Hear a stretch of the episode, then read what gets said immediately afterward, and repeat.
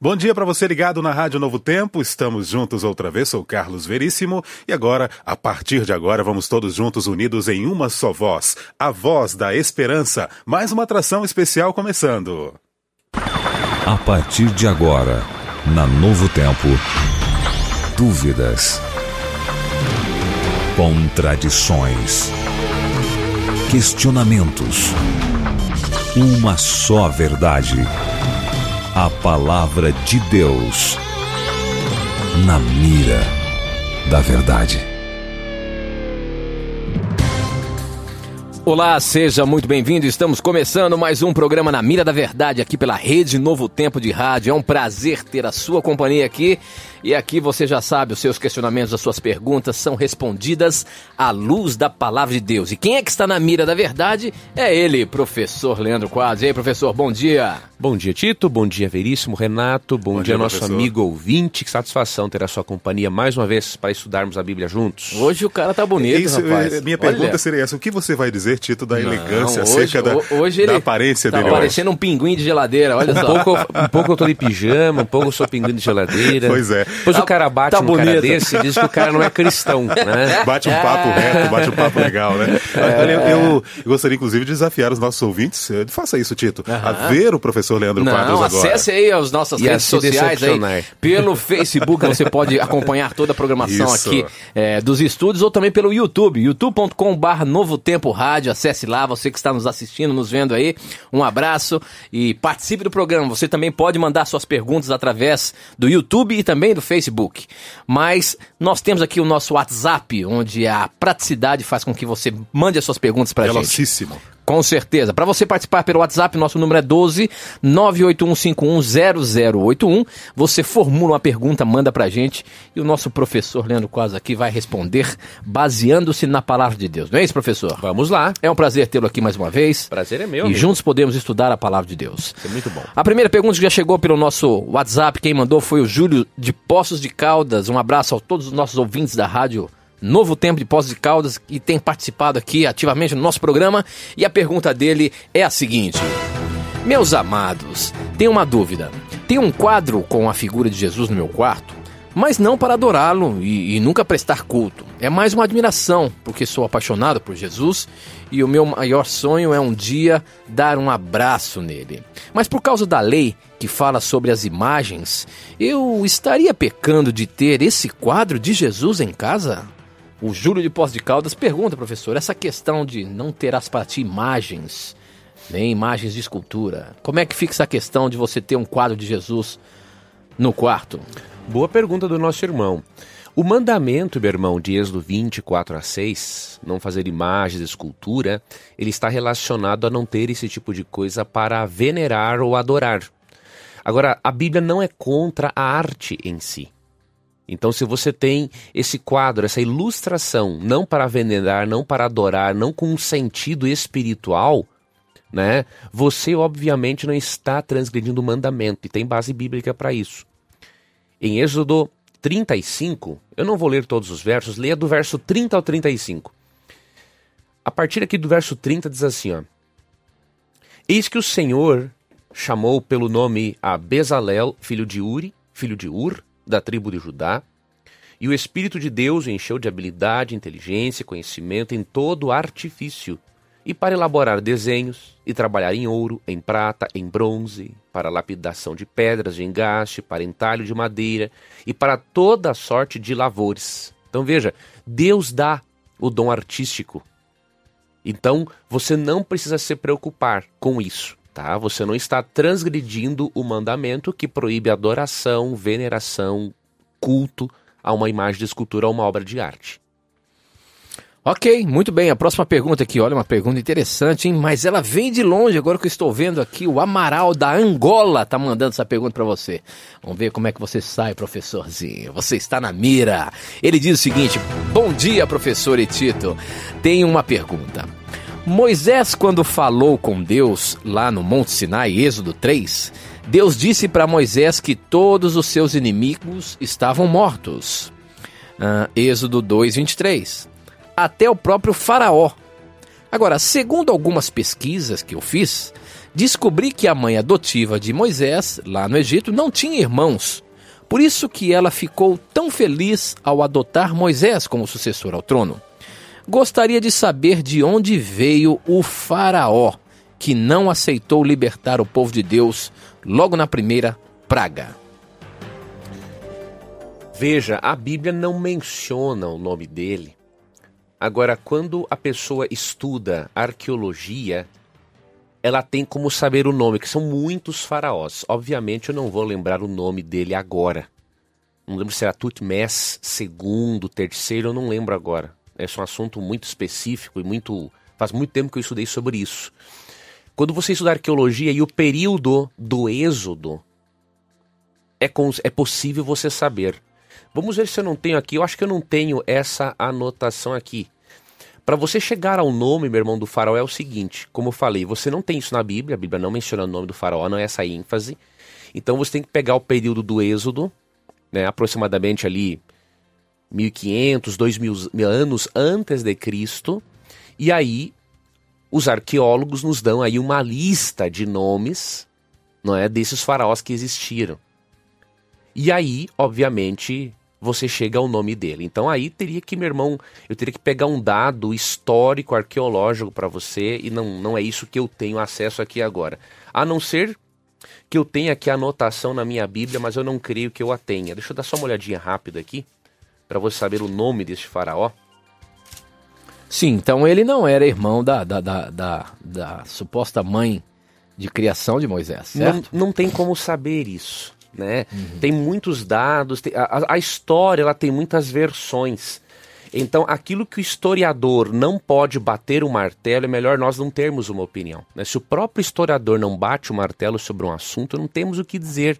Existem opiniões a favor e existem opiniões contra. Né? Então, nós não temos assim tem certos assuntos, amigo ouvinte, da, da história, da arqueologia, que nós não temos como ir muito além. É o nome do faraó, eu não vou lembrar aqui agora, eu não tenho isso na minha Bíblia, nessa anotação, mas eu posso olhar depois aí um, um livro histórico, arqueológico Sim, aí para saber para você. Mas isso quer dizer o seguinte, a pergunta, o cerne da questão é a seguinte, faraó, ele não era da, linha, da linhagem, então, da mãe é, de Moisés?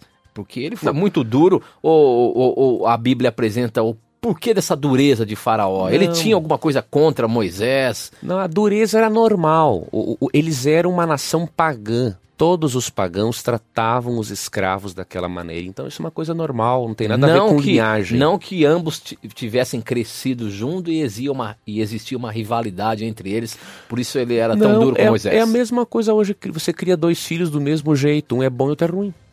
Então uhum. não tem, não tem, não tem assim, assim não vi com, com todo respeito uma coerência na pergunta do irmão nesse sentido, dessa análise psicológica dele, não tem lógica base isso, né? Ok, muito bem. Próxima pergunta, chegando aqui também pelo nosso é, WhatsApp. Além do WhatsApp, você pode participar através do nosso canal do YouTube, youtube.com barra Novo Tempo Rádio. E também no Facebook nós estamos transmitindo ao vivo aqui a programação da rádio. Você pode acessar facebook.com barra rádio NT, tá? Então, acesse aí as redes sociais, participe mandando suas perguntas pra gente e vamos colocá-las todas na mira. A próxima pergunta é do Gleison, ele é de Teresópolis e ele pergunta o seguinte: Bom dia, Tito, amigos da Novo Tempo. Quero dizer que a Igreja Adventista é uma benção. Nunca fui em um culto e saí tão contente como saí de um culto da Igreja Adventista. Olha só, professor. Satisfação ele... saber isso, né? A gente fica feliz em poder saber que você foi muito bem é, recebido na igreja e, e também gostou do que ali foi apresentado. Pois bem, Pastor Leandro Quadros, o livro de Enoque relata sobre a criação do mundo e fala também sobre a vinda de um Messias, entre outras coisas bem interessantes. A questão é: posso tirar algo de proveito deste livro? Porque não está no cânon bíblico sagrado correto? E aí, professor? Agora é interessante que existe é, um texto na Bíblia citando o livro de Enoque, não é isso, professor? Tem mesmo. Qual que é o texto? Judas, ele faz uma citação né, do livro de Enoque quando ele fala da, da volta de Cristo. Uhum. Né? Judas 1, 14 e 15. Agora vamos fazer uma. Um, vamos ler aqui e vamos fazer um comentário para o nosso ouvinte. Ó, enquanto a esses foi que também profetizou Enoque, o sétimo depois de Adão, dizendo: Eis que veio o Senhor entre suas santas miríades para exercer juízo contra todos e para fazer convictos todos os ímpios, acerca de todas as obras ímpias que impiamente praticaram e acerca de todas as palavras insolentes que ímpios pecadores proferiram contra ele.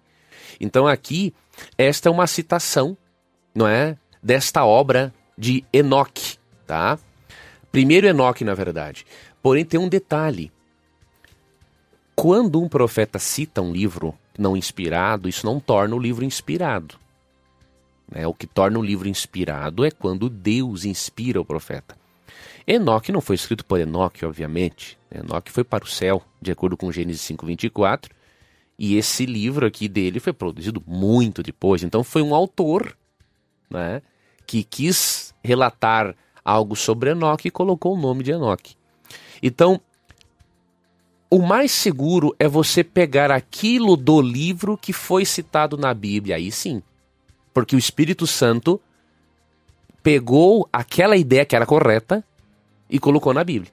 Como nesse caso, é, esse texto aqui de Judas 1, versos 14 e 15. Agora, o que não está na Bíblia é melhor você não dar crédito. Talvez você possa pegar uma lição né, para sua vida, você pode fazer uma aplicação. Agora, tenha muito cuidado, porque como não é um livro inspirado, nós não devemos dar crédito àquilo que não está na Bíblia. Se tu acha uma citação ali, né, que está de acordo com a revelação, você pode usá-la, né, como uma ilustração, como um complemento da sua informação. Agora, tenha em mente, né, não é pelo fato de um profeta bíblico citar algo desse livro que torna esse livro inspirado. Agora, pelo que a gente percebe, é apenas a essa citação, né?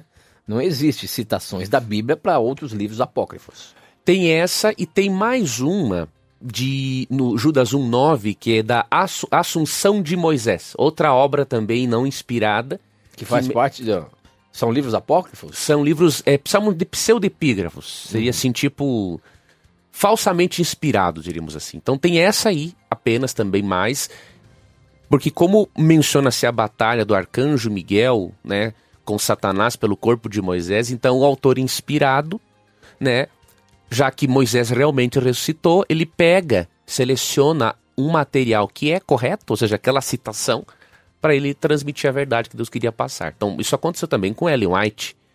Ellen White não é uma profetisa canônica, obviamente, não tem livros na Bíblia.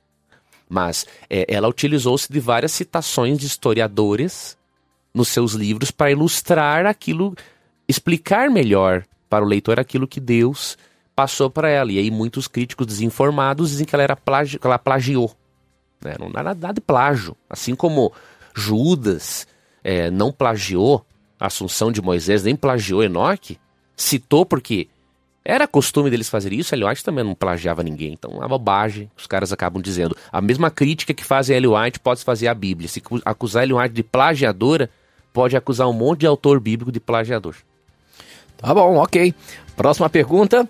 Essa é anônima e a questão é a seguinte. Bom dia, professor. Eu tenho uma dúvida. Dizem que não existe pecado grande ou pecado pequeno que se eu me arrepender e pedir perdão, Deus me perdoa. Bom, a questão é a seguinte: se uma pessoa trai seu cônjuge sem que se torne público e ninguém fica sabendo, a pessoa se arrepende, pede perdão e se afasta do pecado. Deus perdoa? Ou a pessoa tem que se ser exposta fazendo a pessoa que ama sofrer? Ou seja, um pecado oculto precisa ser exposto para ser perdoado? Não, amigo ouvinte, não precisa, isso é mais uma lenda. Eu não vou comentar agora o outro aspecto. É, muitos dizem assim: ah, para Deus não existe pecadinho e pecadão. Isso é uma mentira, né, tenebrosa. Você já pensou Deus considerar na mesma gravidade o adultério mental e o adultério de Davi, que além de ficar com a mulher do cara, mandou matar o cara. Então isso é uma coisa desproporcional. É óbvio que todo pecado é pecado, seja pequeno ou grande, a essência dele é a, é a mesma, a face de Deus. Agora, Deus não considera todos iguais. Então, isso é uma lenda no meio religioso. Agora, sobre essa questão que você mencionou, meu irmão, Se, se esse erro seu, ou de outra pessoa, não sei se foi você, obviamente, né? Mas se esse erro se tornasse público, você não poderia realmente enganar a esposa. Se você também continuar no erro, não pode enganar sua esposa. Você tem que, você tem que confessar. Agora, nesse para a pessoa ter o direito, se ela te perdoa ou não, ou seguir a vida dela, né? Agora, nesse caso, a pessoa traiu, mas teve um arrependimento profundo, sincero, abandonou o pecado, Deus já perdoou, né? Então, 1 João 9 diz: se confessarmos nossos pecados, ele é fiel e justo para nos perdoar os pecados e nos purificar de toda injustiça. Essa confissão é diretamente a Deus ali. 1 João 9. Né? Então, se você se arrependeu, abandonou o erro e confessou para Deus, acabou. Agora, óbvio, tu vai levar uma sequela. Em que sentido? É, pode às vezes sentir falta da outra pessoa, da amante. Você vai olhar às vezes para sua esposa e lembrar, poxa vida, olha a bobagem que eu fiz. Vai ter essa sequela, mas Deus te perdoa. E se tiver difícil de carregar essa carga, recomendo desabafe sobre o assunto com um bom psicólogo, boa psicóloga cristã que possa assim, te orientar e mostrar para você o que Deus lhe perdoou, né? E te ajudar a, a melhorar alguns pontos, talvez de alguma carência afetiva ou coisa assim, para que você se fortaleça e não venha a praticar de novo, né? Então é bom fazer uma psicoterapia para você ter uma recuperação, diríamos assim, total. Ok, muito bem. Próxima pergunta, uma pergunta muito boa aqui. Agradeço ao Marcelo Franco de São Paulo pelo questionamento que ele está colocando na mira. Obrigado pela sua participação, meu irmão. Ele diz o seguinte: Sou mormon de São Paulo. Acompanho a rádio e a TV pela, pela internet. Na minha doutrina, temos o sacramento semanal como com a bênção do pão e da água para nós. Participamos devidamente todas as semanas da ordenança do sacramento. Faremos jus a que se cumpra a promessa de ter sempre conosco né, o Espírito Santo. Esse é o alicerce de nosso testemunho. Existe algo na Bíblia que justifique o sacramento como uma das bases da remissão dos pecados? Ou seja, o ir à igreja depende de algum tipo de sacramento? A base que justificaria é, é ensinada em 1 Coríntios 11, de 18 a 20, que eu leio aqui para você, professor. Para, é falando da ceia do Senhor, né? Esse, esse, esse trecho aqui. Para começar, me contaram que nessas reuniões há grupos de pessoas que estão brigando, e eu creio que, em parte, isso é verdade. Não há dúvida de que é preciso haver divisões entre vocês para que fique claro quem são os que estão certos. Qualquer, ou melhor, quando vocês se reúnem, não é a ceia do Senhor que vocês comem. É, aí tá falando da ceia do Senhor no contexto, né? Veja bem, querido ouvinte, muito obrigado por você acompanhar a rádio. É, a Bíblia não encara a cerimônia, a celebração da ceia como um sacramento, ou seja, se você participa, você já recebe remissão por isso. Não é bem assim. É, Efésios 2, 8 e 9 diz assim: Pela graça sois salvos mediante a fé, isso não vem de vós, é dom de Deus. Quando você participa da Santa Ceia, em que sentido você recebe perdão dos pecados? Não é pela cerimônia propriamente dita, mas ao você participar da cerimônia e ter fé em Jesus e ter este encontro com Ele, Ele perdoa você, Ele purifica você. Parece que não tem muita diferença, mas tem uma diferença sutil. Porque é, alguns irmãos creem que o sacramento em si já traz perdão. Não, não é assim. A, a cerimônia é uma forma de eu me aproximar do Cristo que me perdoa. Então, o que me proporciona perdão não é a celebração em si, é o Cristo, que faz parte da celebração. Tá? Então, ali em João 13, vemos esse princípio, né? De que quando eles participassem do lava-pés na cerimônia da Santa Ceia, eles seriam parcialmente limpos. O que isso significa? Né? É, o cristão, quando aceita Jesus, se batiza, ele continua sendo um pecador. Ele não é um pecadeiro, né? Mas ele é um pecador. E aí, Jesus, quando estabelece o lava-pés, ele mostra que ele tem esse simbolismo. É uma espécie de um mini batismo. Você tem um encontro com Cristo por meio do lava-pés, para que Cristo novamente purifique você dos pecados que você cometeu depois do seu batismo ao longo da sua caminhada cristã. Então, temos em mente que as cerimônias são para nos aproximarmos de Jesus que vai nos perdoar. E não é a cerimônia em si que promove perdão. Isso é mais uma teologia católica. A né? cerimônia por si só se torna vazia sem o compromisso, né? Sem a entrega. Sem a fé em Sem Cristo, fé. exatamente, meu amigo. Muito bem, muito bem. Exatamente. Bom, nós temos aí o pessoal que está nos acompanhando pelo YouTube, mandando as perguntas para você participar. Você que está nos, nos vendo, nos assistindo aí pelo YouTube. O nosso canal do YouTube é youtube.com.br Novo Tempo Rádio e também facebook.com.br Rádio NT.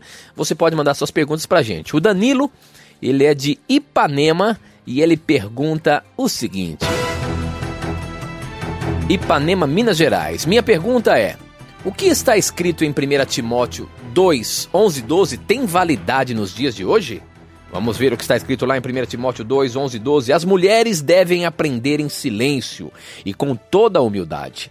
Não permito que as não permito que as mulheres ensinem ou tenham autoridade sobre os homens. Elas devem ficar em silêncio. Professor, essa história de que mulher tem que ficar em silêncio na igreja, que não deve falar, como é que é? Isso vale para os dias de hoje também? Antes eu queria fazer uma observação, que eu tinha falado do nome do faraó, que podia ser Tutmés Você segundo achou aí? ou terceiro. Achei a anotação, é Tutmés terceiro. Eu não sabia se era segundo ou terceiro. E a outra é, oposição aqui deste, dessa anotação dessa Bíblia, que pode ser também Amenhotep II. Então veja, nem os historiadores têm certeza, né? Pode ser Tutmés III ou Amenhotep II, o faraó da época do Êxodo. Então, por isso que nós especularmos muito sobre o assunto não é fácil, porque o próprio historiador não tem certeza, tá? Então vamos voltar aqui à, à pergunta do Tito aqui, do nosso ouvinte, 1 Danilo. Timóteo, Danilo, né? 1 Timóteo 2, 9 e 10. Veja bem, querido ouvinte, 11 e 12. 1 Timóteo 2, 11 e 12. Existem alguns aspectos interessantes aqui. Nós já explicamos isso no programa, mas nós temos que explicar porque sempre tem ouvinte perguntando de novo e é ouvintes, são ouvintes novos, né? Inclusive tem ouvinte perguntando aqui, professor, qual a Bíblia que você usa? O Diego Rodrigues. Vamos responder já. Essa aqui que eu estou usando é a Almeida Revista Atualizada, mas normalmente a que eu mais uso é a nova versão internacional ou a TEB, Tradução Ecumênica da Bíblia. São, eu uso, mais a, a NVI e a Tradução Ecumênica da Bíblia do que a Almeida, mas hoje eu estou com a Almeida. Tá bom? É... Aqui é o seguinte: quando se faz uma- um estudo de 1 Timóteo 2, 11 e 12, você percebe que Paulo, quando ele orienta que as mulheres aprendam em silêncio, ele estava aqui num contexto em que so- na sociedade grega, uma mulher que exercesse cargo de ensino ou falasse em público, isso era uma falta de decoro. Olha que coisa interessante, na sociedade grega era uma falta de decoro, era uma imoralidade uma mulher falar em público, né? E um outro detalhe interessante, nesse contexto, é provável que estas mulheres aqui não estivessem sendo submissas à autoridade do homem de ensinar naquele contexto grego. Elas estavam querendo é, não se submeter aos ensinos dos mestres e aí começar uma certa confusão na igreja. Então Paulo pede que elas se submetam né, a essa norma grega para não dar a impressão para os não cristãos de que essa é uma igreja com falta de decoro. Agora, isso não é um princípio de ordem universal, porque você vê em outros lugares da Bíblia diversas outras mulheres exercendo a função do ensino. Então, vou ler aqui um exemplo. Juízes, capítulo 4, verso 4. Diz assim: Débora, profetiza, mulher de Lapidote, julgava Israel naquele tempo. Ela atendia debaixo da palmeira de Débora, entre Ramá e Betel, na região montanhosa de Efraim. E os filhos de Israel subiam a ela a juízo. Então ela era profetisa, juíza, dela vinha o ensino da lei de Deus. Então, quando nós estudamos, temos que analisar o contexto cultural. E o que, que nós entendemos, que que como que nós aplicamos esse texto à nossa realidade hoje? Isso é importante. Primeiro, Na sociedade ocidental, é falta de decoro a mulher ensinar publicamente? Não. Não. Então, não se aplica para nós. Uhum. Qual é o princípio, o título do texto, que é eterno? Decoro.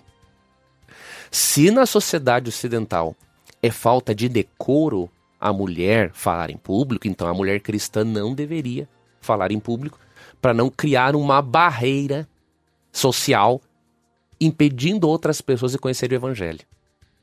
Este é o princípio do texto, decoro. Agora, a forma como o princípio é aplicado, ele muda. Débora era profetisa, era juíza, ensinava. Nessa sociedade grega já não era assim. Mesma coisa, outro exemplo em Corinto. Capítulo 11 fala que era vergonhoso o homem usar cabelo comprido. Só que ao longo da Bíblia, todo homem praticamente usava cabelo comprido. Por que, que em Corinto era vergonhoso? Porque os prostitutos cultuais, eles usavam cabelo comprido. Então Paulo não queria que o cristão, que o judeu cristão se familiarizasse com aquilo. Agora, o judeu normalmente usava um cabelo pelo ombro. E tinha, sem falar em número 6, o nazireu, que não cortava o cabelo hipótese alguma enquanto estava com seu voto. Então, temos que analisar esses aspectos culturais para não corrermos o risco de colocarmos na Bíblia coisas que a Bíblia não quer dizer. Muito bem, professor. O nosso tempo está correndo. A gente tem que ir para o intervalo, mas não sai daí não. Formule a sua pergunta, manda para a gente. A gente volta já já. Na mira da verdade. Estamos de volta, são 9, 10 horas e 34 minutos. Estamos ao vivo aqui pela Rede de Rádios Novo Tempo e é um prazer ter a sua companhia. É um prazer ter a sua audiência aqui com a gente.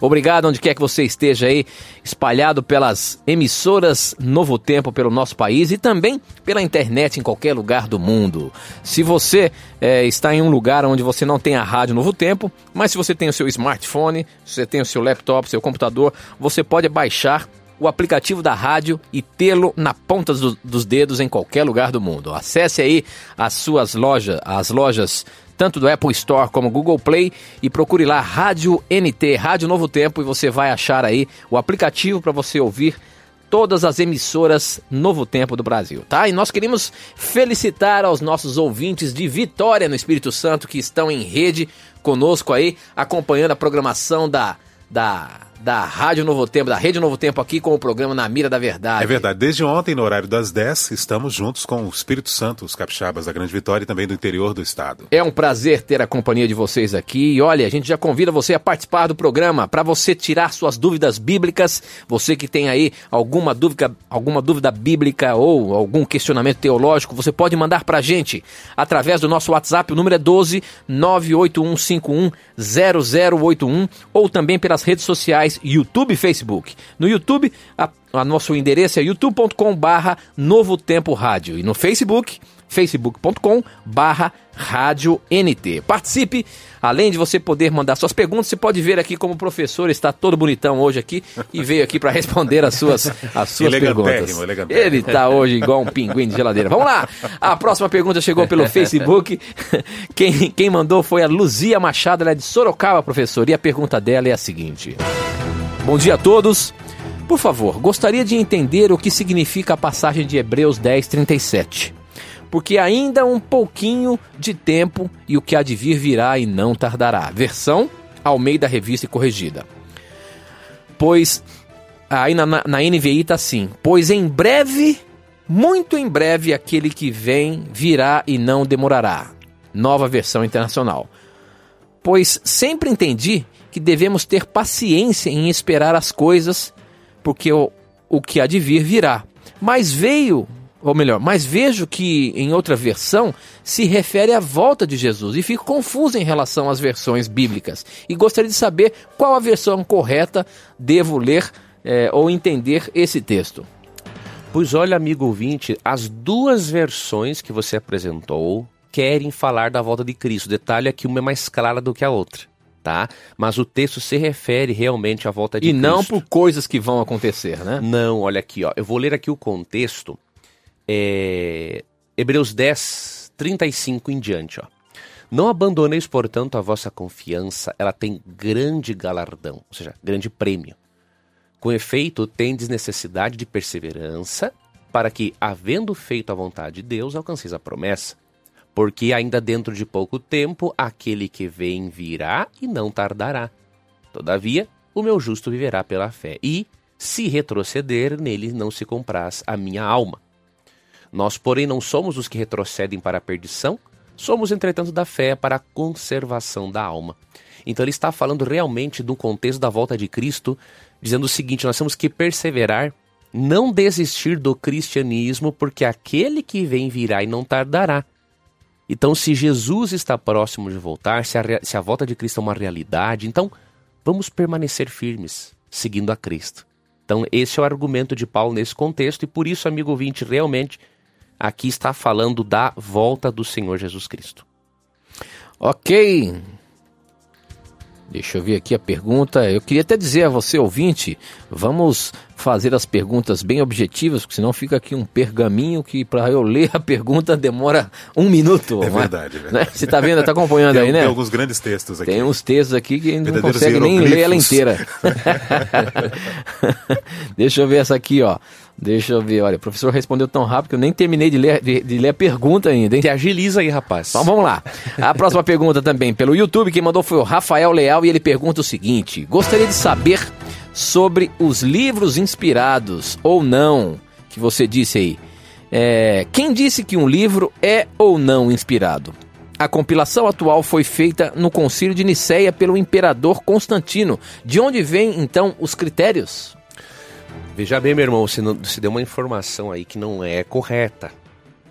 O Concílio de Nicéia só reconheceu livros que a igreja cristã já havia reconhecido. Então isso é importante ter em mente, porque alguns alegam assim, né? Ah, não, foi o imperador pagão, foi a igreja católica apostólica romana quem selecionou os livros da Bíblia. Historicamente, isso é uma aberração. Por quê?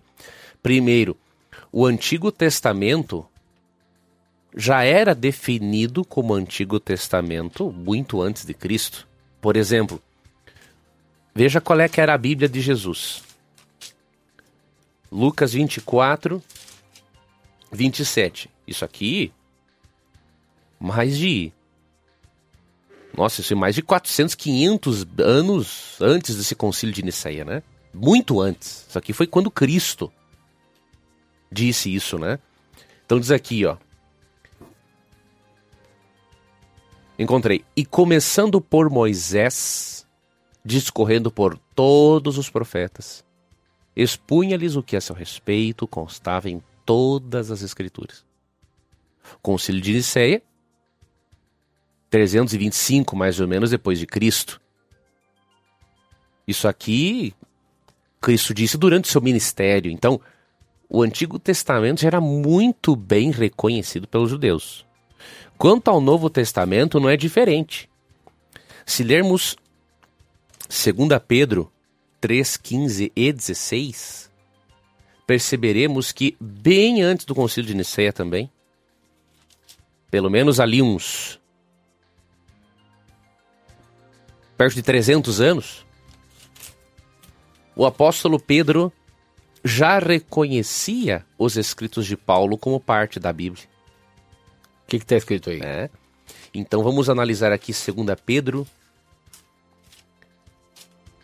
3, 15 e 16.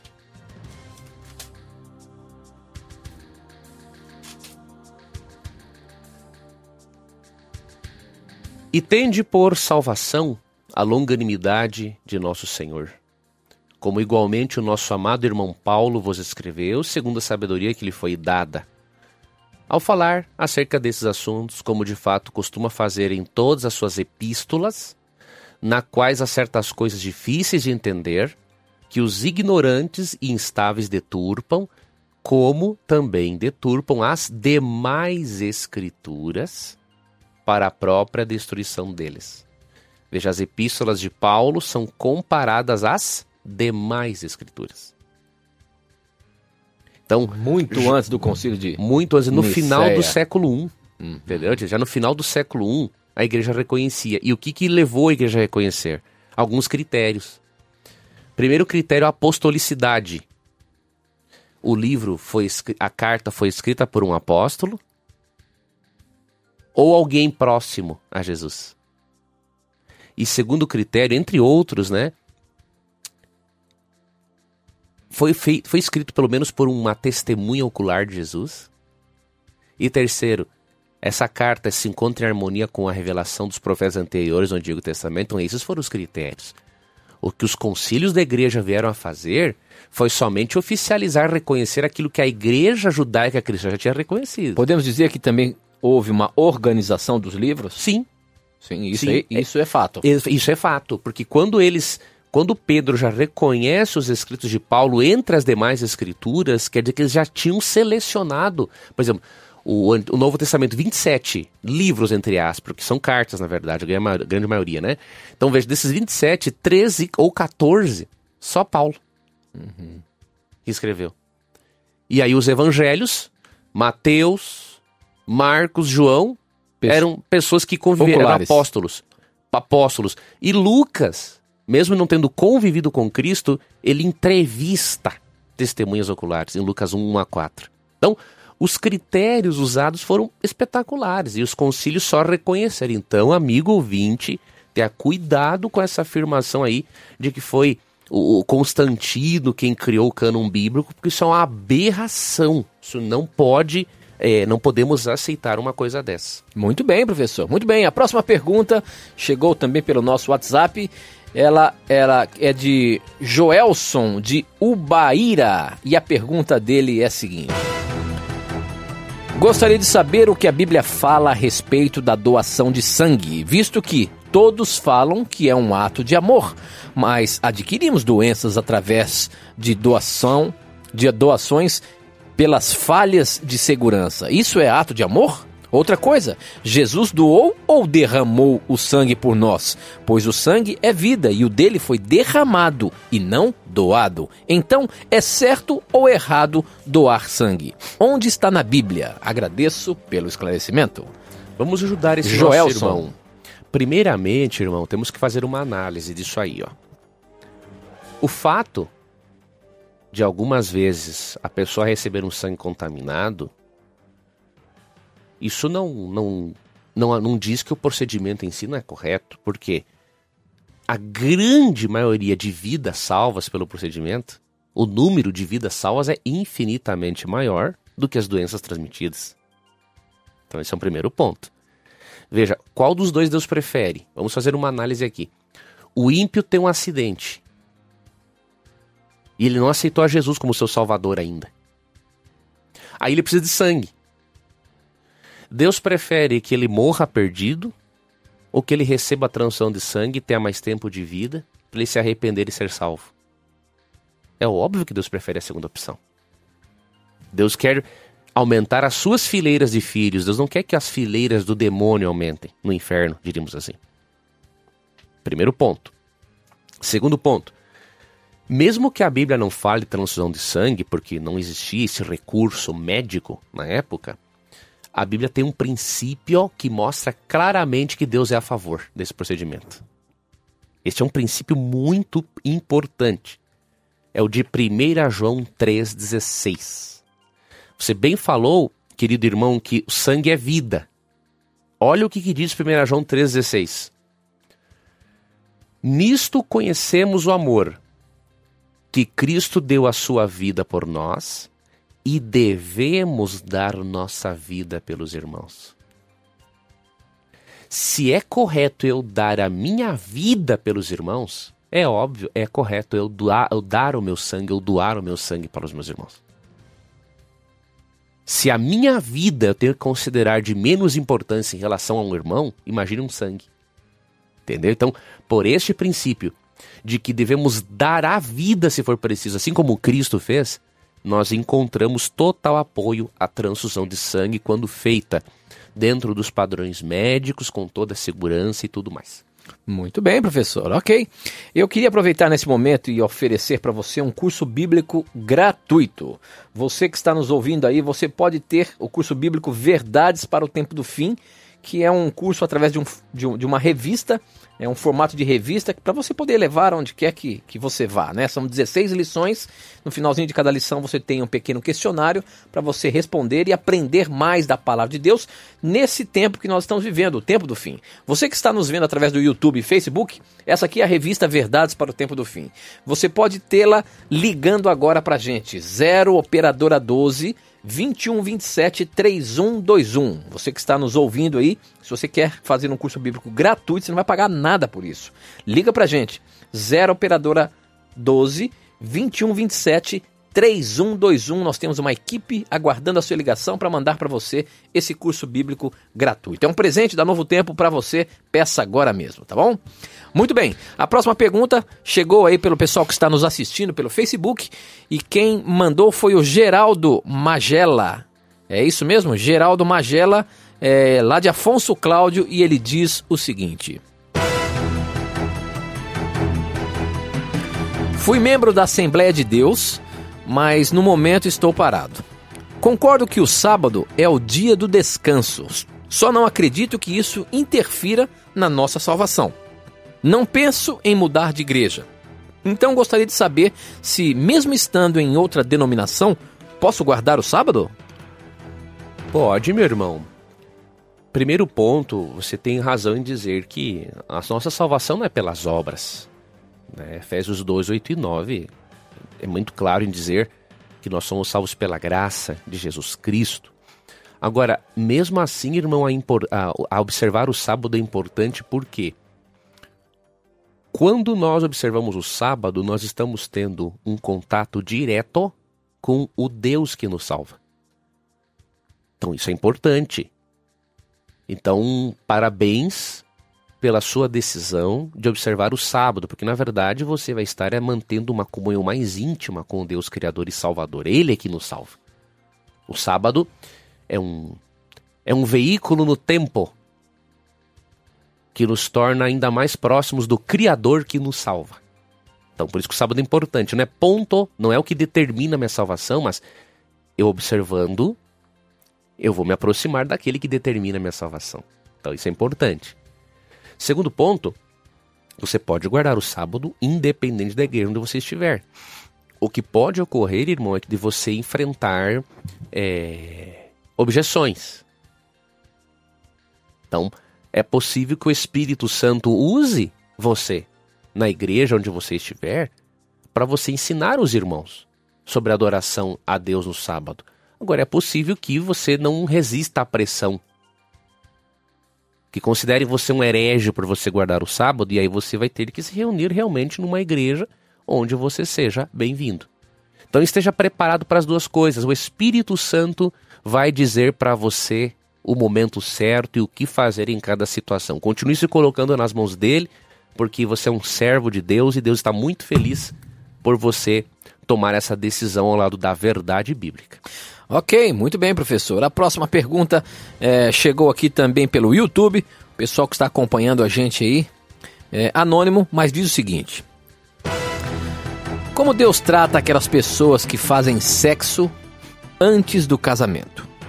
Se essas pessoas se casam, elas podem ser salvas? Se eles não se casam, como eles poderão ser salvos mesmo em pecado? Meu irmão, você precisa entender uma coisa. Você precisa estudar profundamente a doutrina da justificação pela fé. Quando o pecador se arrepende, não importa o que o pecador tenha feito, e ele exerce fé em Jesus, ele é perdoado. Tá? Então, se a pessoa fez sexo fora do casamento, que não é parte do plano de Deus, praticou a fornicação, mas a pessoa se arrepende, é óbvio que Deus perdoa a pessoa. Eu vou lhe dar um exemplo. Se você ler, não vou ler agora o verso, leia 2 Samuel 11, 12. Davi, ele fez mais do que fornicação. Ele fez um pecado pior. Davi adulterou e ainda arrumou a situação para matar o marido da mulher. Matou Urias, marido de Batseba. Quando Davi recebe o seu castigo, ele arrepende-se profundamente do seu erro. E é um arrependimento sincero. E aí Deus fala, Deus o perdoa. E o Salmo 51, um dos salmos mais bonitos da Bíblia, é o salmo que Davi escreve justamente na condição em que ele havia adulterado e que ele está clamando por perdão a Deus. Então, se Deus perdoou o adultério e o homicídio de Davi, imagine se Deus não vai perdoar uma pessoa que praticou a fornicação. É óbvio que Deus perdoa. Quando há um arrependimento sincero por parte da pessoa. Tá? Então, Papai do céu tem uma misericórdia infinita. Ele não vai justificar o pecadeiro. Não vai perdoar o pecadeiro que não quer perdão e que quer fazer do pecado um estilo de vida mesmo. Agora, o pecador que erra, por causa da sua natureza pecaminosa, volta para Deus, pede forças, às vezes tem quedas de novo, mas volta para Cristo, não é? Obviamente que Deus perdoa. Então, entenda bem, querido irmão, querida irmã, a doutrina da justificação pela fé e você vai ter inclusive mais paz no seu coração para lidar melhor com os seus próprios conflitos internos.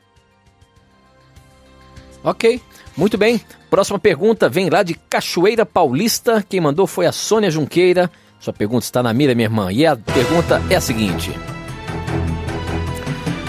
Estou estudando a Bíblia com um irmão da Igreja de Deus do Sétimo Dia. Eu acho que aqui, irmã, é a Igreja de Deus dos Últimos Dias. E ele afirma que o texto de Mateus 28, 19 é um texto adulterado. Isso é verdade? Também gostaria de saber sobre o texto de Hebreus 1,5, que diz que o Filho foi gerado. Eles afirmam que Jesus é um Deus menor que o Pai. Por favor, me ajudem a entender. Primeiro, vamos lá então, professor. É, Mateus 28, 19 diz o seguinte: Portanto, vão a todos os povos do mundo e fa... Jesus falando isso. É, o mundo e façam com que sejam meus seguidores, batizando esses seguidores em nome do Pai, do Filho e do Espírito Santo. Esse é um texto que foi adulterado, professor? Os antitrinitarianos, alguns antitrinitarianos que não creem na Trindade, eles alegam que Mateus 28, 19 é um texto adulterado e que ele não está no original grego. Meu amigo ouvinte, isso é uma bobagem sem tamanho. Eu, quando eu ouço esse tipo de coisa, esse tipo de argumento, às vezes me dá vontade de bater a minha própria cabeça na parede. Não faz isso não, professor. Eu não aguento ouvir um negócio desse. Não faz isso. Por favor, por favor. Você veja, a única coisa que os eruditos questionam é o final do Evangelho de Marcos. E ainda não são todos que questionam. Marcos 16, 9 a 20, alguns acham, não, isso aqui foi um acréscimo. Mesmo assim, não é um acréscimo de heresia mas não tem uma certeza. Agora, não existe nenhum erudito sério que questione Mateus 28, 19. Né? Eu tenho um Novo Testamento grego, pouquinho que eu sei ler, você percebe claramente ali, né? Batizando em nome do Patros, que é pai no grego, em nome do Ruion, que é filho, e em nome do Hagion Pneumatos, que é Espírito Santo. Então, o camarada que me diz que o texto adulterado, ele deve estar com algum problema. Não é possível uma coisa dessa. Então, o texto fala claramente da trindade não tem discussão. Veja, é desonestidade intelectual só porque o texto defende algo que eu não acredito dizer que ele foi adulterado. Que base ele tem para isso? Não tem base para isso. Outra coisa, digamos que esse texto não estivesse no original. Aí vamos ver se, se o antitrinitariano vai ter coragem de rasgar Mateus 3, 16 17. Porque fala do batismo da trindade também aqui. Né? Olha o que diz aqui. Batizado Jesus, saiu logo da água, eis que se abriram os céus e viu o Espírito de Deus descendo como pomba vindo sobre ele. E eis uma voz dos céus que dizia: Este é o meu filho amado em quem me compraz. Quantas pessoas aqui estão no batismo de Cristo? Amigo 20, é só ler com atenção. Três pessoas. Cristo é batizado, o Espírito Santo desce no ombro dele em forma de pombo e o Pai fala do céu. Esse é meu filho amado em quem eu tenho prazer. Então é óbvio que se no batismo de Cristo as três pessoas estiveram presentes, no batismo do cristão, as três pessoas têm que estar presentes. E o texto de Jesus é autêntico. Ele não ia dizer algo contrário ao que o próprio batismo deles exemplificava. Tá? Então, meu irmão, Ajude este irmão desta igreja a perceber a falácia que ele está utilizando. E, outra, não é verdade. e a questão de Hebreus 1,5? Nós temos que analisar o contexto. Quando a Bíblia fala que o Pai gerou a Jesus, é em que contexto aqui de Hebreus 1,5? Uma leitura de Hebreus 1,5, juntamente com o verso 6 em diante, olha como é claro. Pois a qual do dos anjos disse jamais: Tu és meu filho, eu hoje te gerei? E outra vez: Eu lhe serei pai e ele me será filho. E novamente, ao introduzir o primogênito no mundo, diz: E todos os anjos de Deus o adorem. O gerar aqui, o que, que ele está citando? Temos que ter na mente aqui. Ele está citando o Salmo 2, verso 7. Que diz o quê? Tu és meu filho, hoje te gerei. Certo. Por que, que Deus disse isso a Davi? Quando Davi é entronizado como rei, quando o indivíduo era entronizado como rei, ele era chamado de filho de Deus. O autor de Hebreus está citando o Salmo 2, verso 7, para falar exatamente do momento em que Cristo encarna. Deus gera Cristo no sentido de que Cristo encarnou por influência de Deus. Mas não está dizendo que Cristo foi gerado no sentido de ser criado. Nós não podemos interpretar um termo oriental com a mente ocidental. Tem que entender o que o autor bíblico tinha em mente. Então, se ele está citando o salmo da entronização, é óbvio, ele está falando da encarnação de Cristo.